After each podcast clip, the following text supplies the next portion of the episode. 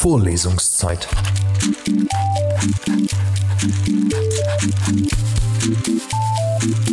Der Geschichten-Podcast für jede Gelegenheit.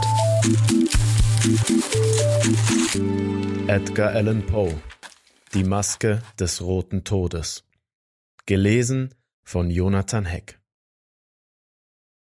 Lange schon wütete der rote Tod im Lande. Nie war eine Pest verheerender, nie eine Krankheit grässlicher gewesen. Blut war der Anfang, Blut das Ende. Überall das Rot und der Schrecken des Blutes. Mit stechenden Schmerzen und Schwindelanfällen setzte es ein, dann quoll Blut aus allen Poren, und das war der Beginn der Auflösung. Die scharlachroten Tropfen am ganzen Körper der unglücklichen Opfer und besonders im Gesicht waren des roten Todes Bannsiegel, das die Gezeichneten von der Hilfe und der Teilnahme ihrer Mitmenschen ausschloss, und alles, vom ersten Anfall bis zum tödlichen Ende, war das Werk einer halben Stunde. Prinz Prospero aber war fröhlich und unerschrocken und weise. Als sein Land schon zur Hälfte entvölkert war, erwählte er sich unter den Rittern und Damen des Hofes eine Gesellschaft von tausend heiteren und leichtlebigen Kameraden und zog sich mit ihnen in die stille Abgeschiedenheit einer befestigten Abtei zurück. Es war dies ein ausgedehnter, prächtiger Bau, eine Schöpfung nach des Prinzen eigenem exzentrischen, aber vornehmen Geschmack. Das Ganze war von einer hohen, mächtigen Mauer umschlossen, die eiserne Tore hatte. Nachdem die Höflingsschar dort eingezogen war, brachten die Ritter Schmelzöfen und schwere Hämmer herbei und schmiedeten die Riegel der Tore fest. Es sollte weder für die draußen wütende Verzweiflung noch für ein etwagiges törichtes Verlangen der Eingeschlossenen eine Türe offen sein da die Abtei mit Proviant reichlich versehen war und alle erdenklichen Vorsichtsmaßregeln getroffen worden waren, glaubte die Gesellschaft der Pestgefahr Trotz bieten zu können. Die Welt da draußen mochte für sich selbst sorgen. Jedenfalls schien es unsinnig, sich vorläufig bangen Gedanken hinzugeben. Auch hatte der Prinz für allerlei Zerstreuung Sorge getragen. Da waren Gaukler und Komödianten, Musikanten und Tänzer, da war Schönheit und Wein.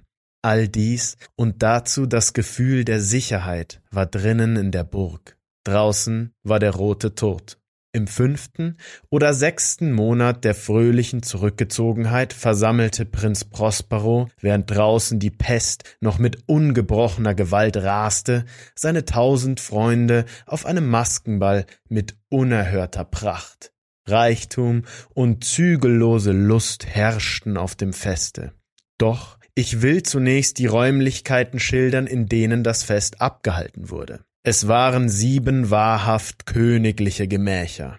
Im Allgemeinen bilden in den Palästen solche Festräume, da die Flügeltüren nach beiden Seiten bis an die Wand zurückgeschoben werden können, eine lange Zimmerflucht, die einen weiteren Durchblick gewährt. Dies war hier jedoch nicht der Fall. Des Prinzen Vorliebe für alles Absonderliche hatte die Gemächer vielmehr so zusammengegliedert, dass man von jedem Standort immer nur einen Saal überschauen vermochte.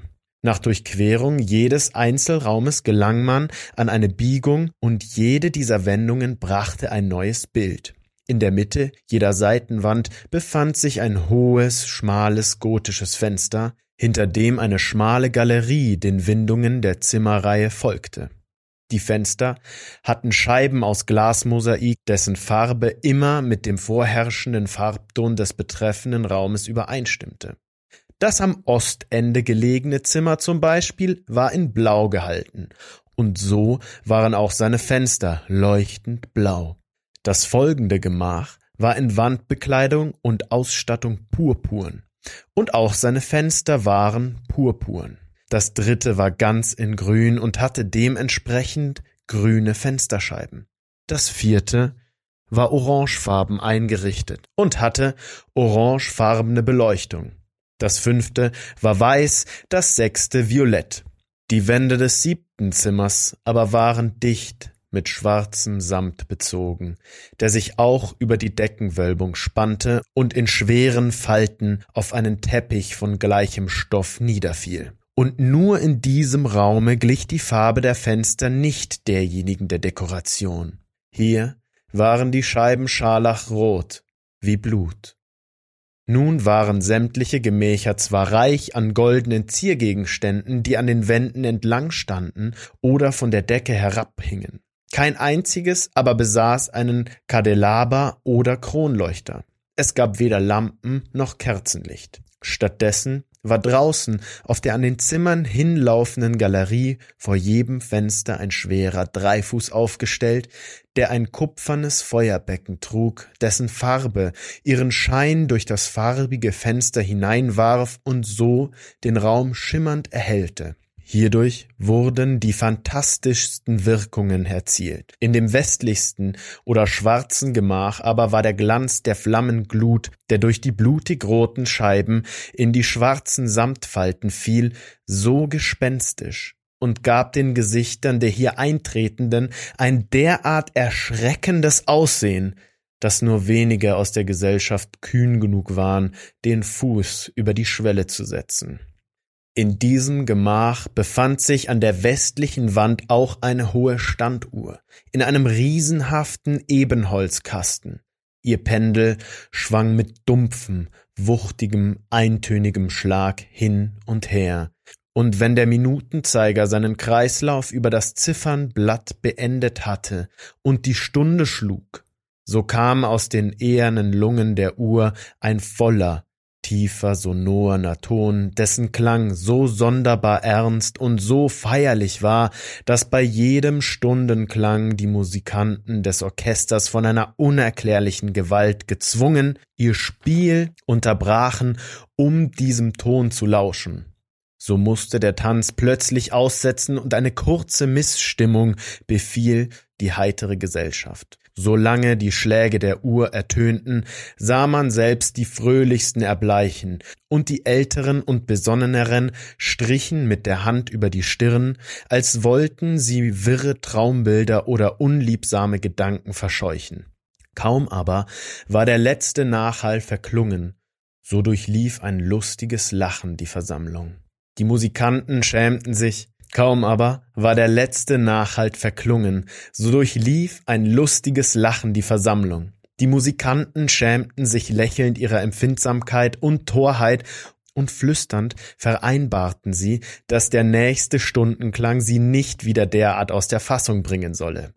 Allein, wenn nach wiederum 60 Minuten, 3600 Sekunden der flüchtigen Zeit die Uhr von neuem anschlug, trat dasselbe allgemeine Unbehagen ein, dasselbe Bangen und Sinnen von vordem.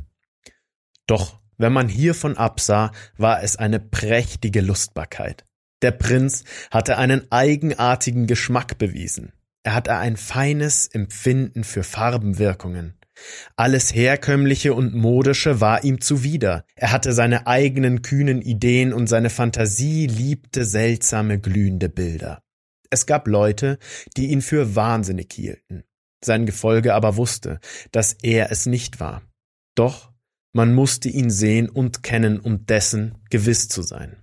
Die Einrichtung und Ausschmückung der sieben Gemächer war eigens für dieses Fest ganz nach des Prinzen eigenen Angaben gemacht worden, und sein eigener merkwürdiger Geschmack hatte auch den Charakter der Maskerade bestimmt. Gewiss, sie war grotesk genug, da gab es viel Prunkendes und Glitzerndes, viel Fantastisches und Pikantes. Da gab es Masken mit seltsam verrenkten Gliedmaßen, die Arabesken vorstellen sollten, und andere, die man nur mit den Hirngespinsten eines Wahnsinnigen vergleichen konnte.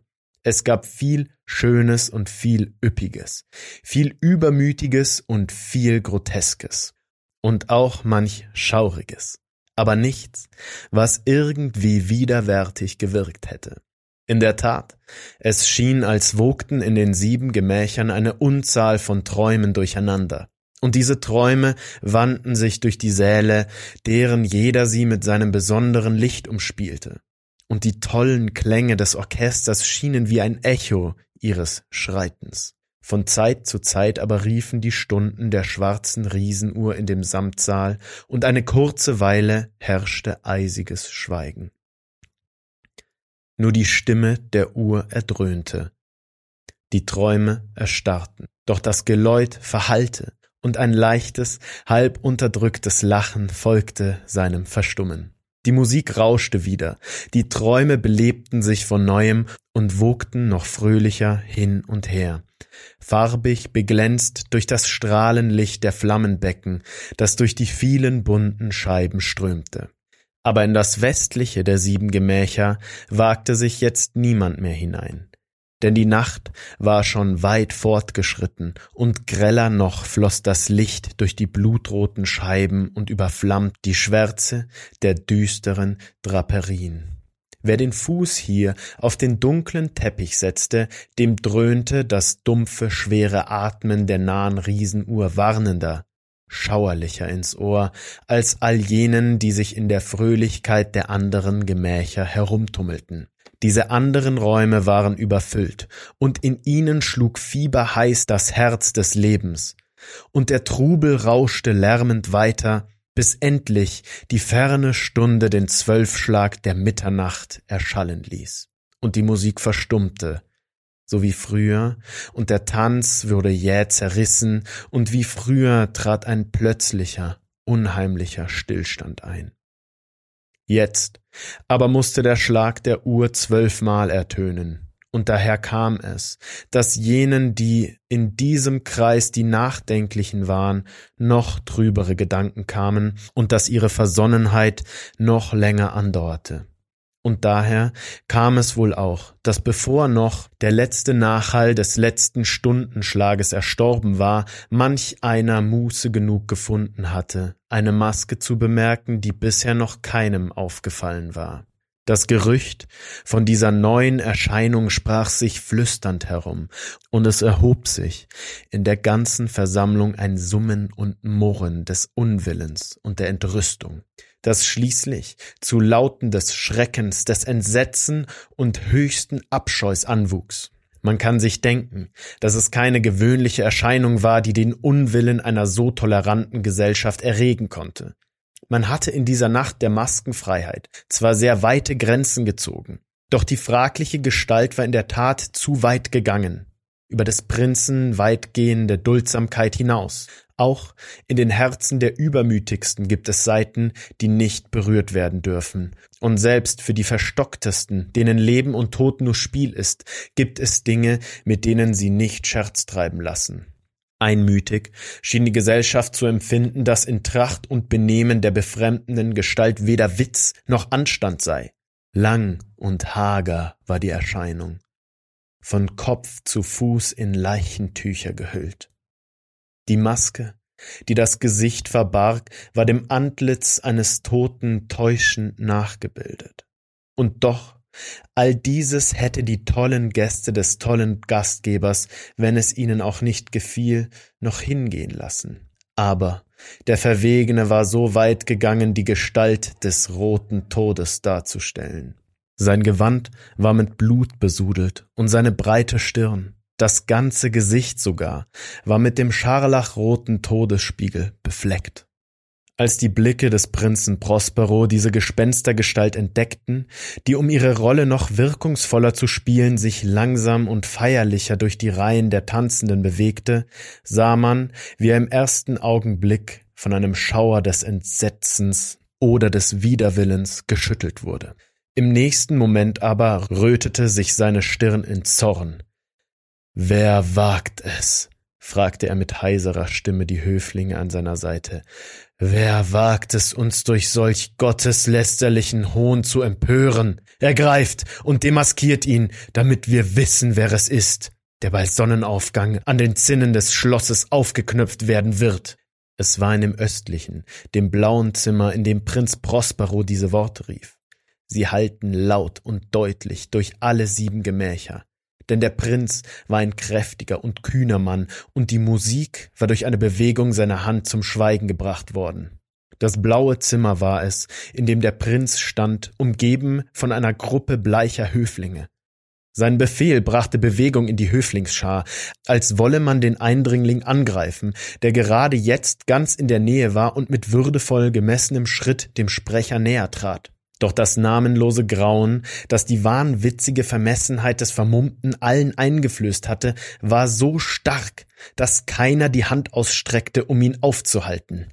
Ungehindert kam er bis dicht an den Prinzen heran, und während die zahlreiche Versammlung zu Tode entsetzt zur Seite wich und sich in allen Gemächern bis an die Wand zurückdrängte, ging er unangefochten seines Weges mit den nämlichen, feierlichen und gemessenen Schritten wie zu Beginn. Und er schritt von dem blauen Zimmer in das purpurrotene, von dem purpurroten in das grüne und von dem grünen in das orangefarbene und aus diesem in das weiße und weiter noch in das violette Zimmer ehe eine entscheidende Bewegung gemacht wurde, um ihn aufzuhalten. Dann aber war es Prinz Prospero, der rasend vor Zorn und Scham über seine eigene unbegreifliche Feigheit die sechs Zimmer durcheilte.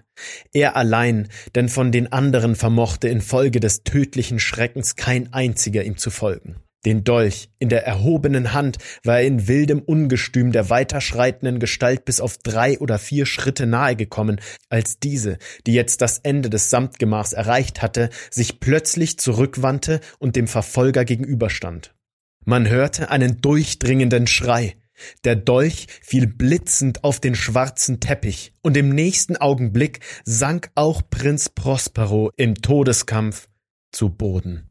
Nun stürzten mit dem Mut der Verzweiflung einige der Gäste in das schwarze Gemach und ergriffen den Vermummten, dessen hohe Gestalt aufrecht und regungslos im Schatten der schwarzen Uhr stand.